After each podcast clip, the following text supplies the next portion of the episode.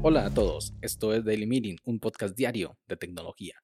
Este es el capítulo 48 y hoy es miércoles 21 de abril de 2021 y es el Día Mundial de la Creatividad y la Innovación. Mi nombre es Melvin Salas y en los próximos minutos hablaremos sobre esta reunión pudo ser un correo. Así que, comencemos.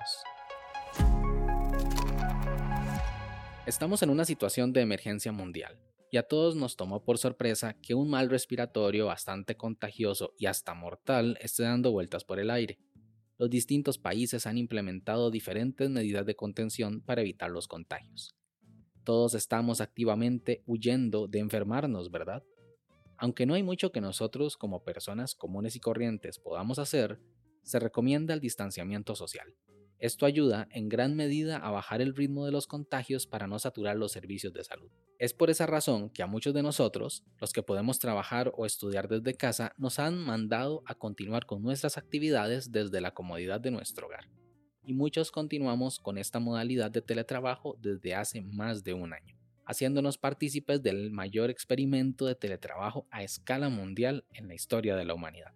Soy consciente de que esto no es teletrabajo porque teletrabajar es estar en la casa solo mientras los niños están en la escuela, el mundo en normalidad y paz mientras hacemos nuestro trabajo como Dios manda.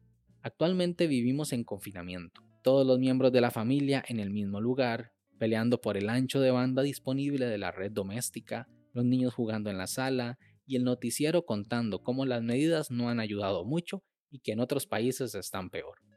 Es muy normal ver las encuestas de LinkedIn si hablo de esas molestas encuestas de cuántos días consideras que hay que teletrabajar, 5, 3, 0, reacciona para votar, que aparecen como 10 nuevos cada día y ya hasta marean.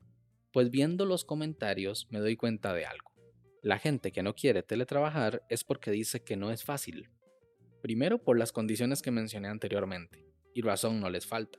Podemos ver cómo es que apenas y relajan las medidas sanitarias de confinamiento todos corren cual gacelas en manada a recibir sol, aire y paz, principalmente paz, esa que no se recibe en cuatro paredes. Y segundo, porque el teletrabajo tampoco ayuda, y todo gracias a la denominada Reunion Cities.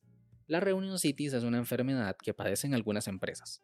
Está ocasionada por la mala planificación y la falta de confianza de los administradores, jefes y gerentes y desde inicios del año 2020 se han reportado incrementos de este mal en más de 10x. Y eso está matando, o como podríamos llamar popularmente, quemando a los empleados. Principalmente evitar tanta reunión ayuda a que el empleado esté menos abrumado, que sí esté feliz y produzca más y mejor. Pero si ese argumento no te convence y eres más de números y estadísticas, pues prueba sumando el valor de hora de cada empleado está en una reunión innecesaria. Y ese es el dinero que esta empresa está perdiendo, si lo quieres ver de este modo. Porque en esta vida solo la muerte no tiene solución. Lo mejor que podemos hacer es aprender de las empresas exitosas, estudiar cómo es que han logrado sortear este mal y cómo se protegen. Vamos a Amazon y su CEO, Jeff Bezos, que para los que no lo conocen es el hombre más rico del mundo según la revista Forbes. Jeff trata de no poner juntas antes de las 10 de la mañana, porque cree que él no está lo suficientemente despierto como para estar lo suficientemente concentrado. Por eso el día de él arranca las reuniones a partir de las 10 de la mañana. En la misma línea evita a toda costa las reuniones al filo de la tarde, porque sus empleados ya están cansados de resolver problemas a lo largo del día y necesitan descansar. ¿O acaso nunca has estado en una reunión rápida a las 4.30 de la tarde que va finalizando a las 8 de la noche? Además, indica que las reuniones no deben de tener más de 6 integrantes, lo máximo 8, y que para conseguir una reunión productiva no deben participar más personas de las que invitarías a comer con dos pizzas. Para que eches unos cálculos. Nos dirigimos a Tesla, donde Elon Musk, el que nos quiere llevar a Marte, sí, ese, trata las reuniones de manera diferente. Básicamente, si estás en una reunión y te aburres, te levantas y te vas, porque para él no es de mala educación irse, sino hacer perder el tiempo a los demás, porque cree que las reuniones deben ser solo las necesarias y no andar perdiendo el tiempo. Ahora viajemos a Apple, la creadora del iPod, el iPhone, el Mac, donde trabajaba su difunto CEO Steve Jobs. Steve primero siempre indicaba que solo las personas implicadas deberían de estar en la reunión. Nada de invitados que tengan nada que ver con el tema que se trata en cuestión.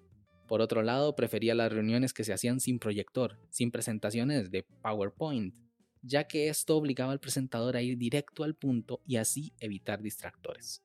Pero si las reuniones eran de pocas personas, dos o tres, prefería hacerlas caminando por un parque o camino a por un café.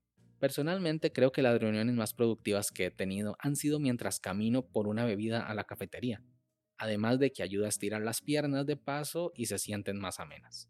Si aún esto no te convence, nos podemos poner un poco más drásticos. Hay una empresa muy conocida entre los desarrolladores que provee un servicio de control de versiones para códigos fuentes de los programas que se llama GitLab. Es una empresa totalmente remota, pero no el remoto que tú y yo conocemos, de 8 de la mañana a 5 de la tarde, que tenemos que poner un mensaje de buenos días cuando llegamos y hasta mañana cuando nos vamos.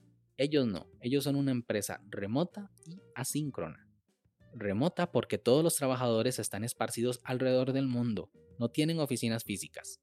Y asíncrona porque no hay horarios, se trabaja por objetivos y todos trabajan a su propio horario.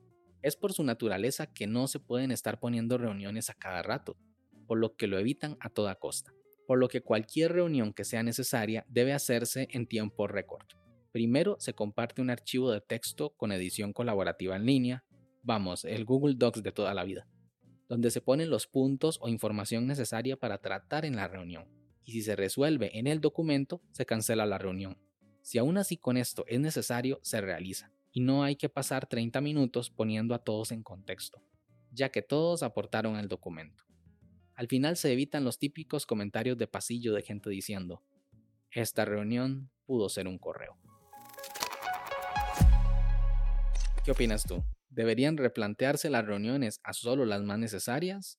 ¿O si son importantes todas al fin de cuentas? Sin más, este episodio llega a su fin. Si quieres estar atento sobre los capítulos futuros, no olvides suscribirte desde tu aplicación de podcast favorita. También puedes escribirme por Twitter, arroba Melvin Salas, o conocer más sobre este proyecto en melvinsalas.com barra podcast. Nos escuchamos mañana. Hasta luego.